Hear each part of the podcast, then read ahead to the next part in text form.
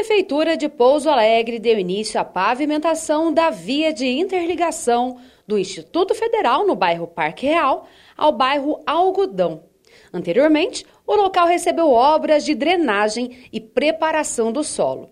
A pavimentação será de 8 quilômetros e 700 metros. A obra faz parte do pacote de serviços realizados no município para acompanhar o crescimento da cidade, facilitar a chegada de novas empresas e atender a população dos bairros rurais adjacentes. Após sua conclusão, será mais uma moderna rota de acesso à cidade. Os vereadores de, daqui da Câmara de Pouso Alegre estiveram presentes juntamente com o prefeito Coronel Dimas no local. A previsão é que a obra seja entregue ainda neste segundo semestre.